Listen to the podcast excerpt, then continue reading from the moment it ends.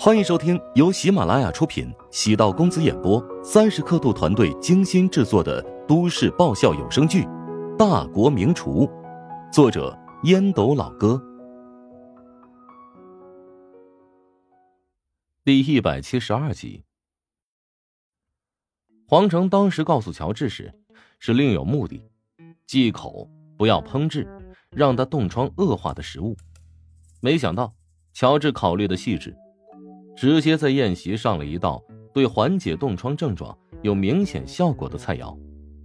黄成知道乔治擅长制作药膳，徐鹤祥患有癫痫症，因为乔治提供的食疗方子，现在恢复的情况很不错。难道乔治为了帮助自己，特地给姚燕准备了治疗冻疮食疗的方子？若真是如此，乔治可帮了大忙了。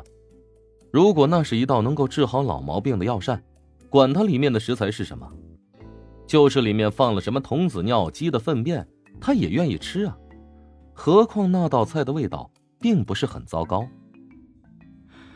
我跟乔老板问问吧，即使他不给你们方子呀，但你自己预约应该问题不大。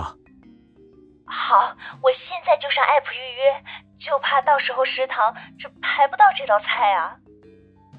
姚燕私下里已经偷偷的将食堂的经营风格也做了一番调查。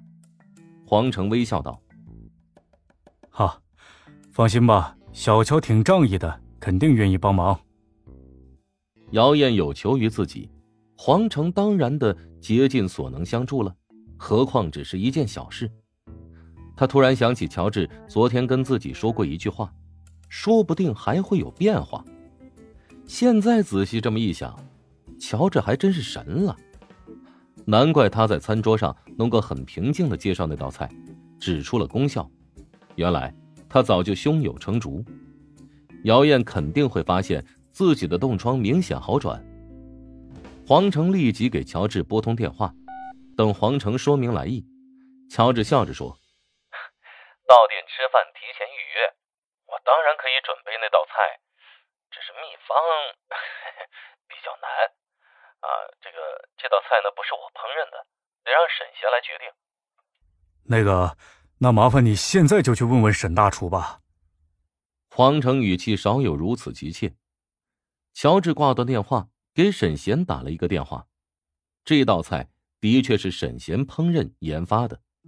治疗冻疮的食疗菜谱有很多，最常见的便是羊肉花椒龟姜汤。羊肉切块。加生姜、当归片、花椒，加水，旺火烧沸，用小火煮三十分钟，加精盐味精即可。而沈贤烹饪的红花四宝全羊烩，明显便是高配版。红花首先便是活血化瘀的顶级食材，至于四宝，更是羊身上的阳气精华，比起羊肉更加烈性。除了红花四宝之外，沈贤在处理这道菜时，将羊肉、花椒、龟姜汤的主要食材都加入其中，比如当归片、花椒，还有生姜。无论红花还是羊四宝，都对活血化瘀、滋阴补阳有着明显的效果。这道菜是货真价实的创新食疗方子。沈贤的表现让乔治也不得不暗自惊艳，同时，也能放心的。将食堂交给他来负责。听明乔治的来意，沈贤无奈：“我倒不是吝啬，只是啊这菜谱如果告知他们，他们也无法做出这等美味的。杨四宝呢，味道很膻，必须啊得有丰富的经验，这才能在烹饪的过程中化腐朽为神奇。哼，没见过有人这么夸自己的。我个人是无所谓。”尽管这菜呀是我琢磨出来的，但灵感呢却是你给我的，因此啊，这个菜应当属于食堂集体所有。是你说的没错，菜谱当然不能随便给别人。沈贤张大嘴巴，吃惊的望着乔治，感情老板是等着自己说这句话呢。作为老板，肯定不好随便表态，会得罪客人，但是通过沈贤之口说出来。那就没什么问题了。沈贤是哭笑不得啊！乔治这找垫背的水平还真是防不胜防啊。乔治跟黄成耐心解释：“哎呀，这道菜呢，这个菜谱是沈大厨爷爷的爷爷传下来的，所以不能轻易的转让给别人，还请见谅啊。”哈哈，是我冒昧和唐突了。哎，没事啊，如果以后姚总有这道菜的需求，可以提前一天，我们会做好准备。好，那就感谢了。哎呀，黄总客气了，你对我的帮助我一直记在心里呢。黄成经常帮自己在富人圈中宣传，他身边人的消费力都很强，关键是黄成认可食堂的口味。若不是时间太忙，肯定会将这里当成自家的厨房。食堂的二楼是配套部门，包括财务部、人事部、行政部、技术部和客服部。所以现在第二食堂可谓是麻雀虽小，五脏俱全。技术部招聘了两名程序员，主要负责网站、APP 的研发和维护。客服部现在差不多有十个人。杜兰是这个部门的负责人。杜兰与丁禅已经有十多天不讲话了。丁禅跟姑妈搬到一起住之后，也尽量可以避免和杜兰见面。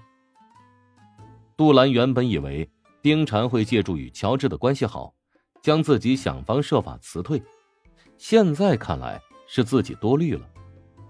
杜兰说不后悔，那是假的。其实他知道丁禅并没有那么不堪。一切都是自己极度作祟，自己太丑陋了。每次看到周冲凝视丁婵的神情，他都宛如刀割。杜兰，你到老板办公室去一趟，他有事情找你。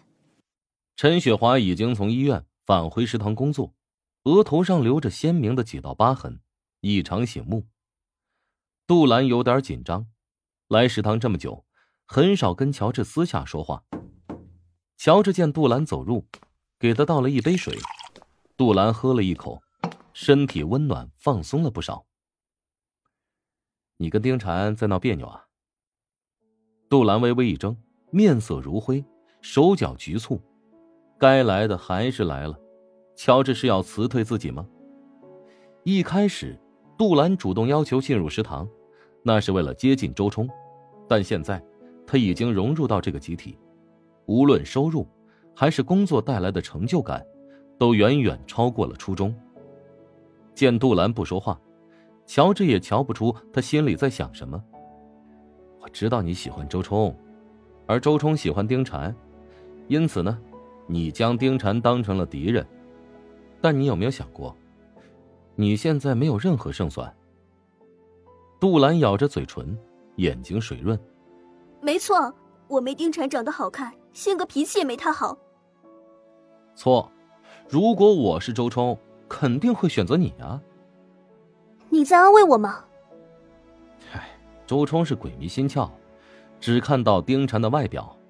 丁婵虽然长得不错，但他对周冲没有任何好感，是周冲热脸贴冷屁股。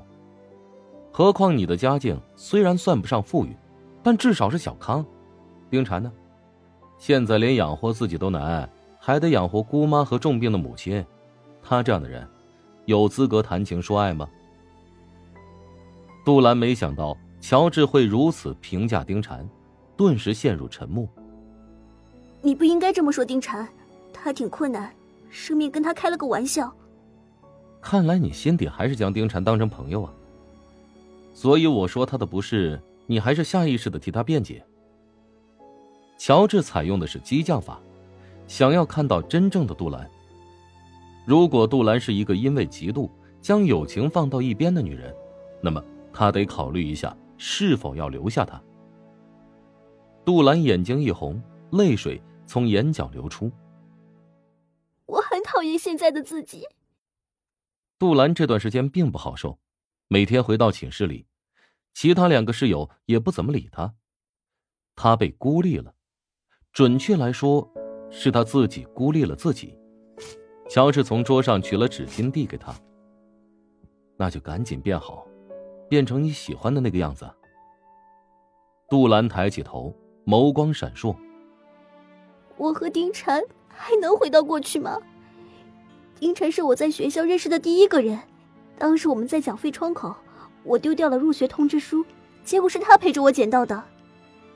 为什么要回到过去？未来总要有变化，人生才更加精彩。